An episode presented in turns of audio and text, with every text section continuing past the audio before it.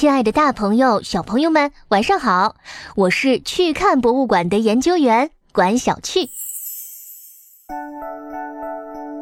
今天是寒食节，寒食的意思呢，就是冷的食物。在古代啊，今天不能开火做饭，只能吃冷的东西。九百多年前的今天，北宋大文豪苏轼写了一幅特别出名的书法作品，名叫《寒食帖》。哎，这幅字啊，被誉为天下三大行书之一。人们认为它和王羲之的《兰亭序》、唐代大书法家颜真卿的《祭侄文稿》一样，是古往今来最好看的行书之一。大家还称赞说，这是苏轼的所有字里写的最好的。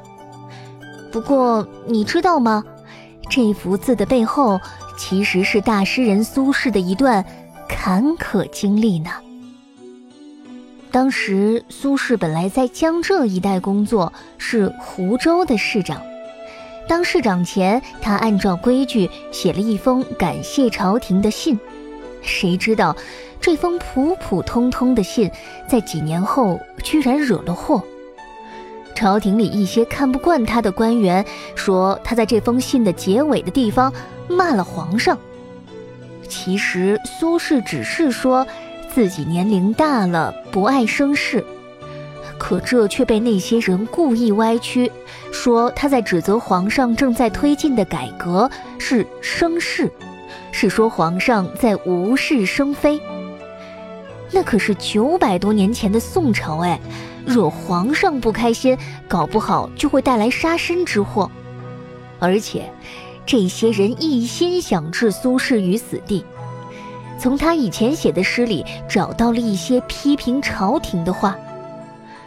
苏轼当时写他们，完全是为了让更多的人看到问题，希望朝廷能解决这些问题。不过，这还是全都被这些人当成了所谓的证据，说苏轼又骂皇上又批评朝廷，就是想造反。要知道，在当时，如果被安上了造反的罪名，那就绝对会被抓起来杀头。皇上这个时候已经生气了，可苏轼也没办法给自己解释，这该怎么办好呢？还好。当时也有不少人觉得苏轼太冤枉了，包括他的弟弟苏辙，当时的大文学家宰相王安石，还有其他的许多朋友都一直在努力帮他向皇上求情，说他根本不是那个意思。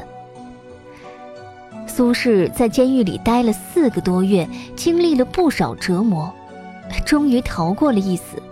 从以前的市长变成了个没什么权力的小官儿。这幅寒食帖呀，就是他三年之后感慨自己生活工作遇到了太多挫折和劫难，写下来的。苏轼写的时候过得十分不如意，而这幅字后来的经历也很坎坷。清朝的时候，他被皇帝收藏在圆明园，差点就在圆明园被英法联军烧掉。后来他流传到了民间，可是又遭遇了火灾。尽管收藏家及时扑灭了火，不过还是在作品的下方留下了火烧的痕迹。之后有人将它带到了日本。又经历了日本历史上最严重的灾难之一——关东大地震。好在啊，后来有位官员买下了它，捐回给了中国政府。如今在台北故宫里，我们依旧能看到这幅有九百多年历史、记录了苏轼对人生感悟的《寒食帖》。好了，今天的故事到这里就结束了。想听更多有趣故事，欢迎关注“去看博物馆”，我在这里等你哦。